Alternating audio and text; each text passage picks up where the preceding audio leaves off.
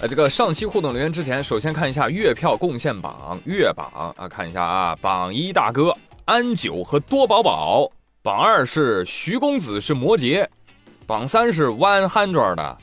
他们分别贡献了一百零九张、一百零三张和八十八张月票。谢谢大家这么捧我。此外，前十名还有草草、白鲸鱼不是鱼、陶然自得、二八六三八四五五八、小橘子和火龙果、朱宇、Eric、Kelly ZYF。谢谢你们的月票投喂，Thank you。好的，看一下上期的留言互动啊。历史我的光，他说：“哎，好怀念从前的宇哥呀。”从日更到一周五，再到一周三，再到一周双，再到一周一更，到现在的不定时更新，好怀念从前的宇哥呀！不瞒你说，大妹子，我也好怀念啊。那个时候啊，我未婚未育，刚上班，一人吃饱全家不饿。那时候中国的经济环境也是一天赛一天的好啊。但时间在变，时代在变。环境在变，我的生活也变了呀。我现在要兼顾的东西真的越来越多啊，这可能就是成长的代价，可能是啊，当然也是爷们儿应该承担的责任。所以你看，很多节目为什么做不了一辈子？啊，真的不一定是创作者的初心变了，有的时候是环境变了，条件变了。有一天，你们可能也会这样。而你现在之所以有这样的感慨和怀念，说明你还年轻。哈哈。但凡你跨过三十，你就能深切理解我的体会。继续来看啊，他还说，从前宇哥有一句话让我深深的记得，宇哥说我是评论再多也会看完，评论再少就浑身难受的朱宇。呃，我现在依然是这样，每期选评论我一条一条看的。你比如说，上一期大概有五六百条评论，你知道五六百条评论你过完之后再筛选，然后再想怎么回复，就要花掉多长时间吗？大概是一到两个小时。那你知道我做这五期节目要花多长时间吗？大概是三天。对，三天都是少的。啊，他还没说完呢。他说真的很想从前的宇哥，想他时不时的给我们来一个长知识的番外篇，时不时给我们发几个商圈的瓜或者娱乐圈的瓜。现在不是吗，宝贝儿？我知道宇哥现在有了有声书，很忙，他可以不在乎我们这里守望的老人。救救我！救救我！救救我！救救我！救救我！宇哥，你多多更新吧，我到时候就一个月回来一次了。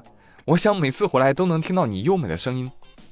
好的，谢谢你的怨念，我已经收到啊。但是事关，哎，喜马内部调整啊，还有诸多问题啊，我的苦水无法倾倒，只能用一句话：理解万岁。真的没有办法，再也回不到过去了。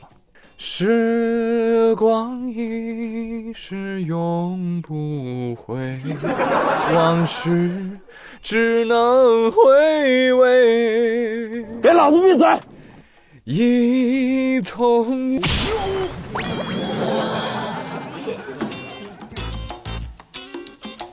就来看零零七 V I E Y K，他说：“宇哥，我是一零后，求读。如果你读我，我就把你的石像放在我家里，每天把月票放在你的供桌上。”你好，小朋友，我赌你是我想求你别供我，谢谢。今天星期七？他说。朱宇，你上辈子一定是碳酸饮料吧？不然为什么我一看到你，我就能开心的冒泡呢？哎，你开心的冒泡，明明你是碳酸饮料吧？一见到你呀，心就会快乐。谁能来打死他？自录音频不外传。他说，我们内陆都可以游泳啦，欢迎广大沿海城市的朋友来我们这儿游一游淡水海哦。绝望的鸭脖 Z 他说：“快来我们湘乡呀，安全啊，应该是湖南啊，安全的很。这辈子我都没体会过地震、台风、泥石流。呵呵，年轻啊，一定是太年轻。我告诉你啊，我虽然只有三十多，但我感受过轻微地震，我感受过台风天气，还有强对流天气，整个楼体都在晃动的感觉，吊灯左右拜拜拜。我发誓，我绝对不想再经历第二次啊。”平安顺遂就是人生第一福气，绝对不是升官发财。不信你听下面这位河北的粉丝儿欢脱的积云，他说：“河北地震了，确切的是山东地震了，好吧？河北震感强烈，但是没有什么事儿。半夜两点半啊，空调、床板子一块响，摇摇晃晃的。我才十二岁啊，疫情、台风、地震什么都经过了。我想连夜逃出河北，但是不知道去哪儿，干脆飞出地球算了。”这就叫生在福中不知福，啊！你换个星球你试试，昼夜温差几百度，无障环绕，陨石撞击啊！你换个星球，你去你去吧。刘某某他说，突然想起有一次雨下的特别大，很多汽车都被淹了。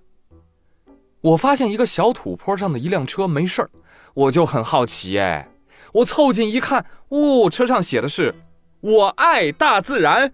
哦，这个车主是懂人情世故的。大自然说：“亮粉丝灯牌保平安。”有梗啊，有梗，很高级的留言啊！一百分，一百分。就来看啊，上期问大家窗户上贴什么比较好，刘畅说可以贴一个“滚”字儿啊。台风看到之后骂骂咧咧的就走了。和安安吃鱼的范范他说要我啊，我就贴个“朱”字儿，朱雨的“朱”，哎，因为祝雨。娇娇儿他说。作为入职十多年的老法官，最开始就是因为宇哥的法条说的特别严谨，三观还正，所以一路听了过来。看评论有那么多的零零后听朱宇，还是觉得挺开心的，是一群三观正的好孩子们呐！啊，真有法官听我节目啊！法官大人，您就别宇哥了，我听您喊我哥，我腿哆嗦。敢问您是民庭的还是刑庭的法官呢？啊，希望可以在法庭外认识您啊，法庭上就算了。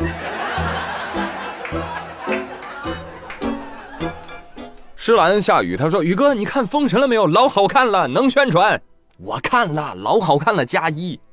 虽然剧情上的嗯还是那么的有点欠火候啊，但是诚意满满，值回票价，真的期待第二部。欢乐阳光且开朗，他说。”宇哥，我想在你这儿寻个出路，就是你现在是我生活中唯一的快乐来源了。嗯，我已经找不到活着的意义了。啊？因为我现在暑假不像暑假，天天就被课外补习班、兴趣班，还有学校的作业给我填满了。我觉得生活已经没有快乐的地方了。求你了，给我支个招吧！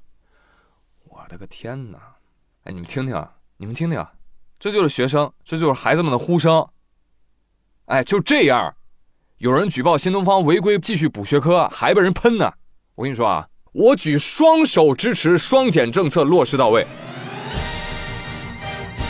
就现在反反复复啊，老是有死灰复燃，为什么？因为政策执行忽冷忽热，没有给人民群众以持久坚定的信心，所以家长也在左右摇摆的观望，到底补不补？之前补，后来说不补，现在又能补了，那我补还是不补啊？那是选补吧，别人都补了。哎，希望我们的政策法规啊，不是儿戏，颁布了就要严格执行，好吗？不然就不要颁布。如果要真抓的话，就要像抓酒驾一样坚决。同时，干嘛呢？再把优秀教师轮岗、解绑学区房、教育资源均等化，真正的做做好。我们未来的孩子不能再这样下去了。啊，像话吗？这个，你你看，孩子心里都都压抑、痛苦了，对学习充满了厌倦。那你补的越多，学的越差呀。你说我们现在作为成人啊，每天绷着都很累，那孩子更不用说了。那怎么样的孩子才能学习好？我觉得，先让他们爱生活，爱家人，跟你们彼此之间建立信任感，拥有幸福感，他才能去爱学习啊。爱学习是最后一步呀。啊，笨蛋家长们。你说你们也都是从孩子过来的，怎么长大了心就长废了呢？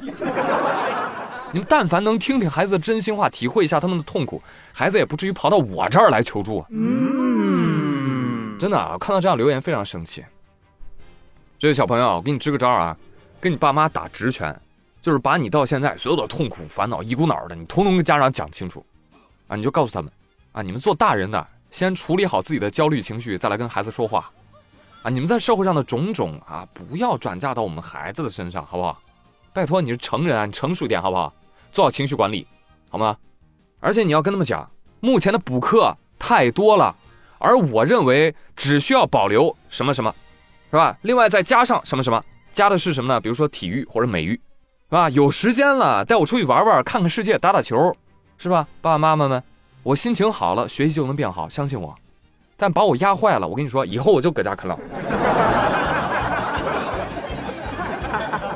真的换我孩子啊，这样跟我说，我他妈真抽自己。我宁愿他什么都不学，也不能让他这么不快乐。这个绝对是做父母的失职。嗯。